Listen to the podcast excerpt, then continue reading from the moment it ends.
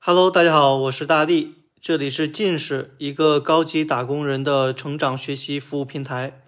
今天呢，我们想聊一个话题，就是关于裸辞。最近呢，网上都在热传，互联网正在经历着裁员潮。我也在抖音上啊看到各种职场类博主都在把裸辞描绘成了一个打工人必须要经历的人生大事，来博取眼球。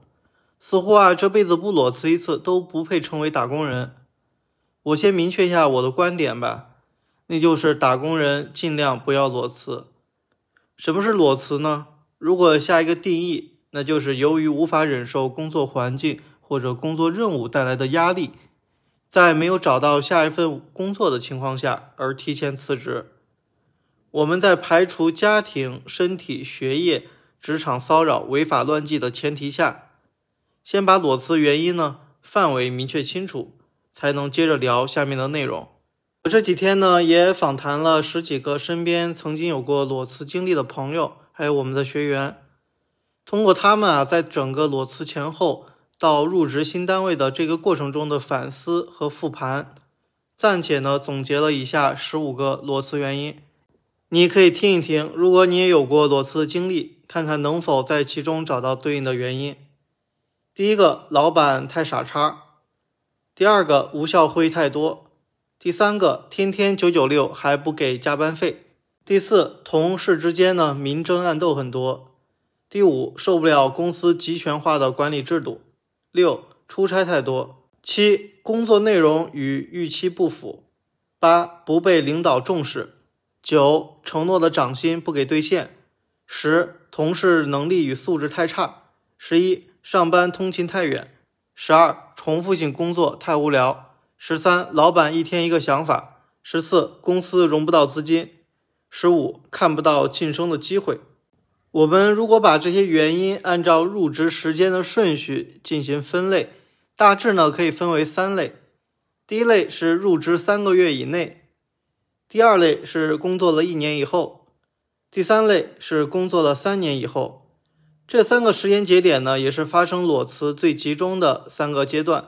下面我就按照这三个时间阶段的顺序来深度剖析一下打工人裸辞背后的经验和教训。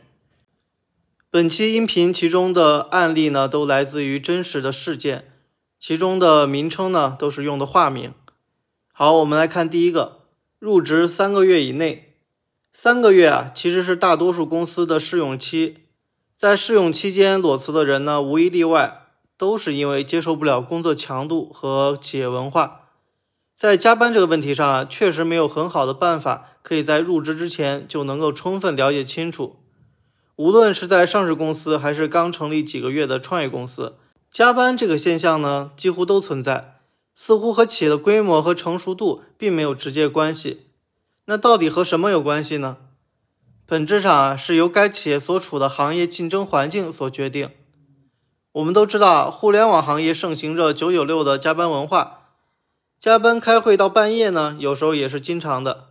这背后并不是因为互联网公司打工人就更加努力、更加热爱工作，而是当你们团队所负责的项目必须要赶在竞争对手的产品出来之前呢，就要面试。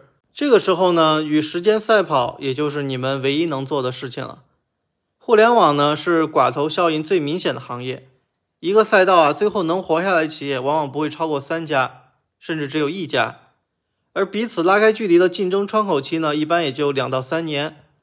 公司在融资之后啊，往往就会快速的招兵买马，都希望能抢在窗口期之前就建立好足够高的竞争壁垒。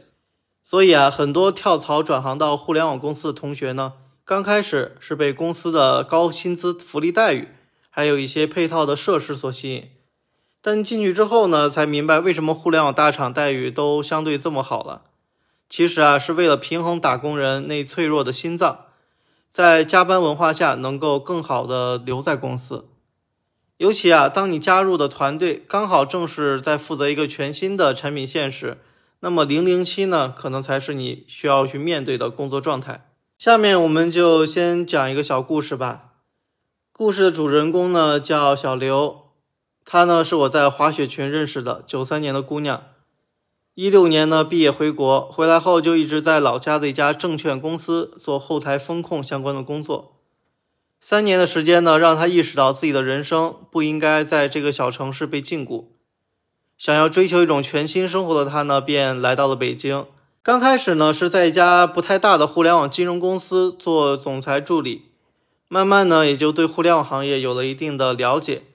这个工作啊，虽然不忙，但每天呢，都是一些行政类的琐碎工作，没有给他带来任何的成就感。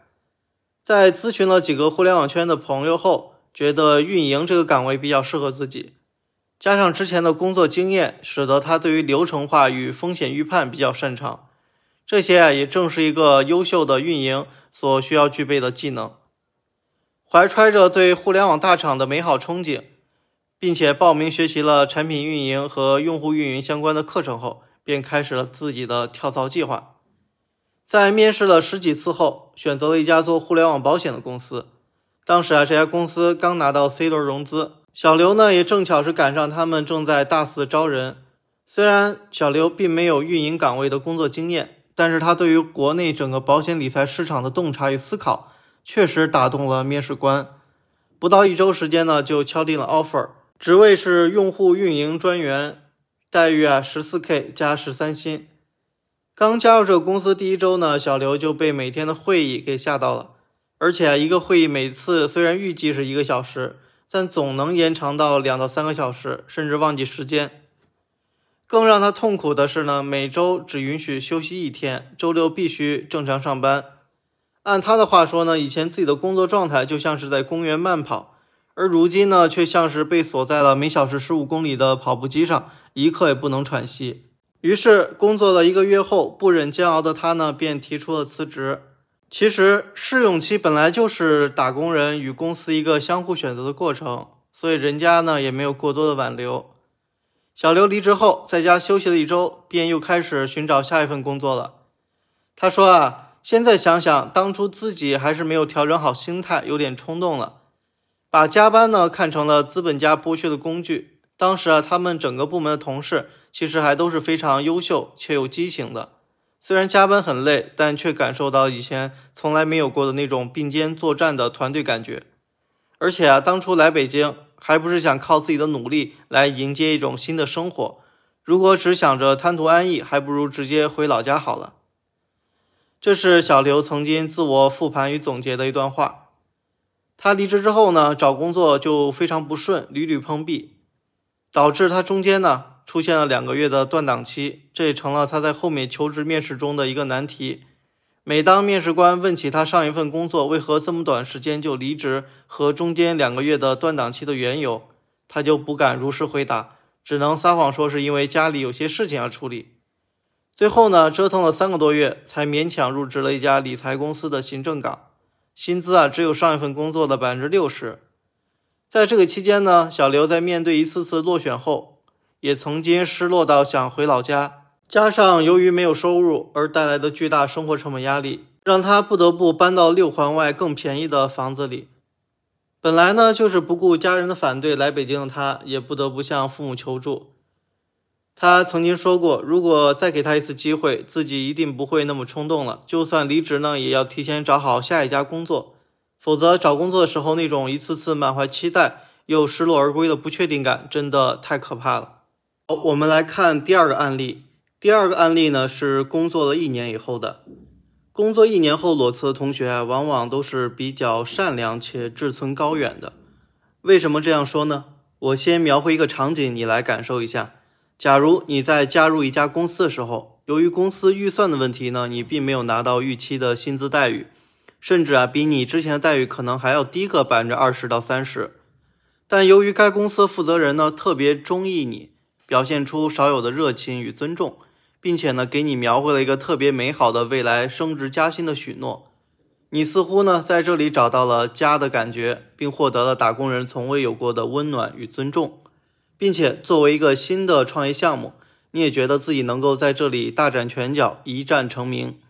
所以，抱着对未来的美好憧憬呢，你放弃了更好待遇的 offer，毅然加入了这家初创公司。你用了一年的时间，勤勤恳恳、加班加点的工作，最后证明了自己的能力与价值。但由于种种其他原因，你并没有获得应有的升职加薪。此时的你呢，感到羞辱、无奈、愤慨、无助，并且伤心，于是，一气之下就裸辞了。这就是我从三位朋友的共同裸辞经历中发现的经典故事原型。而那种种原因呢，到底是什么呢？下面我们就来分别用三个案例让你充分了解。朋友一号，这丫的就是一个骗子公司吧？之前说的是做大数据的，老板也不知道从哪儿刚忽悠来的五百万。融完钱呢，就招了十几个漂亮小姑娘。我当时应聘的是商务总监，因为之前呢在商学院做过一年多的销售，手里有一些企业家资源。销售做久了呢就疲了，于是就想试试商务的工作。这老板其实就是看中了我手里的资源，给我安了一个商务总监的 title，负责管理这些小姑娘。说白了就是让我把客户资源分给他们。好家伙啊，不到一年的时间，公司从做大数据的。一下子就变成了理财中介，专门瞄准那些公司老板。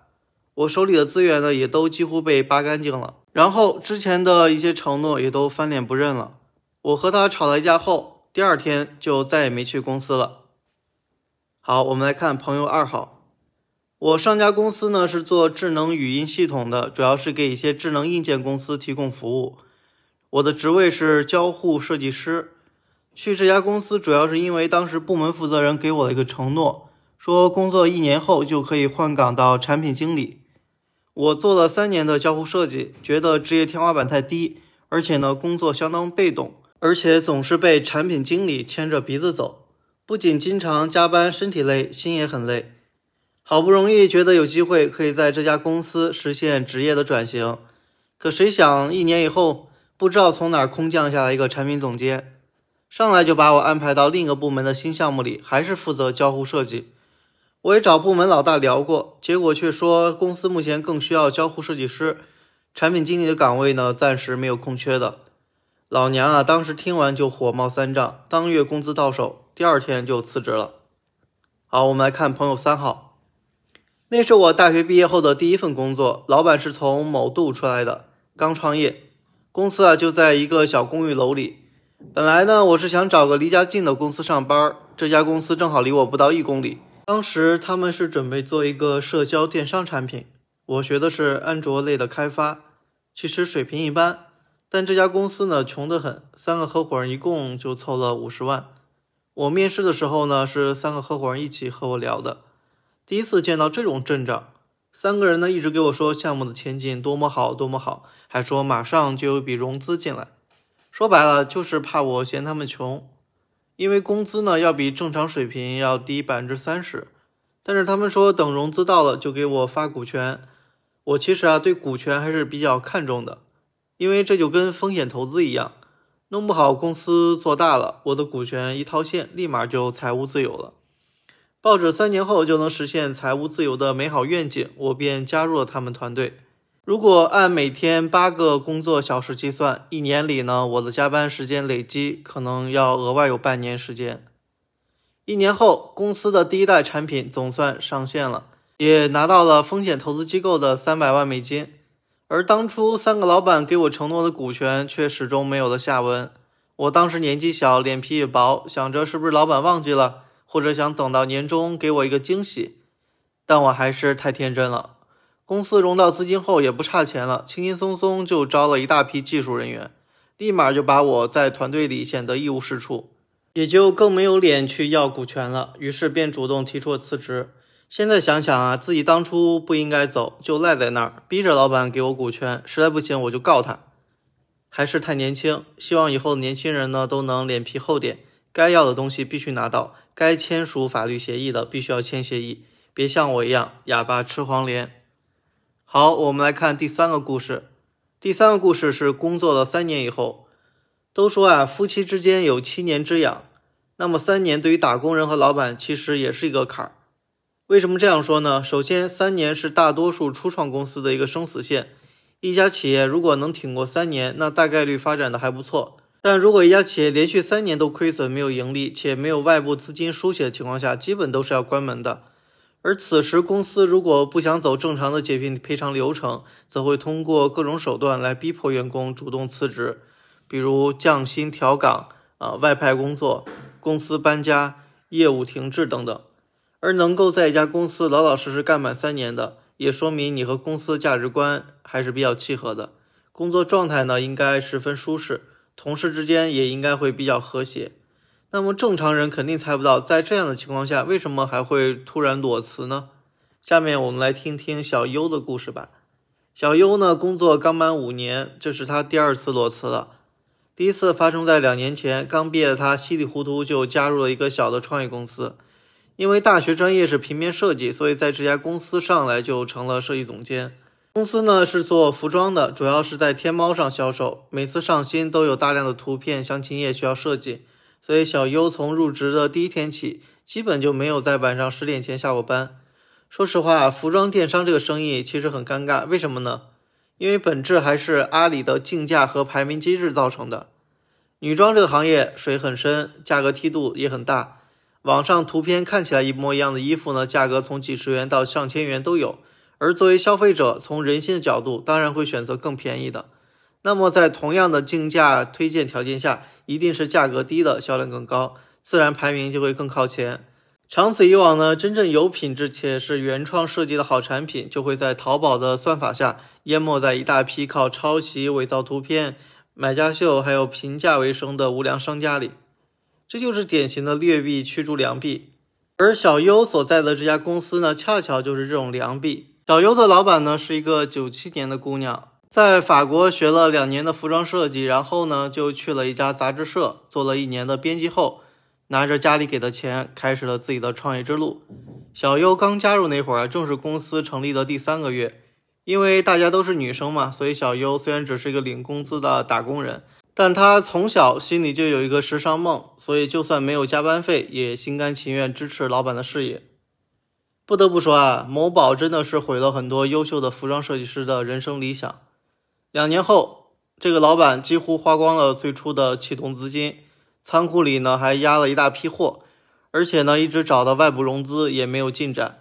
公司的员工最后只剩下小优了。在没有工资的情况下呢，小优依然坚持了五个月时间，想陪老板一起想想办法。但老板却最后先放弃了。两个人最后吃了一顿火锅，喝了半箱啤酒。那晚呢，小优迎来了人生第一次被迫裸辞。失去工作的小优并没有着急找下一份工作，而是重新复盘并梳理了自己上一份工作经验和未来的方向。通过这次半创业时的打工经历，让小优充分意识到平台和领导的重要性。理想并不能供养生活，所以当他在找下一份工作时候，就把公司的成熟度和领导的价值观作为了第一条件。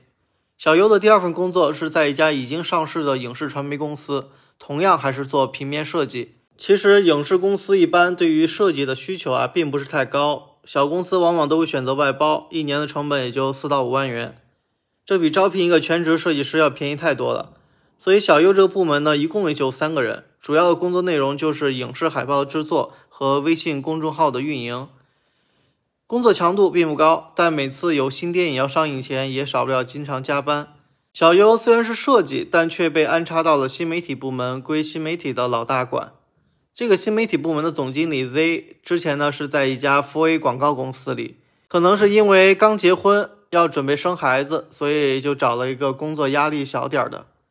4A 公司出来的人呢，都有一种说不出来的职业自信，加上天马行空、不计成本的创意，所以每次的周会例会上，Z 总呢总会抛出来很多新奇的想法。然后让小优和另外的同事去落地。举个例子吧，比如，哎，他会说：“我觉得咱们啊，可以用这个电影的 IP 做一组漫画，在公众号里发一下。为了迎合九五后、零零后嘛，这次海报我们要做三个版本，每个版本最好能结合电影里的三个情节，给到观众更多的神秘感。咱们能不能创新一下，把最近的海报做成互动效果，再加上一点 3D 技术，让客户呢可以更好的感受到咱们的创造力？”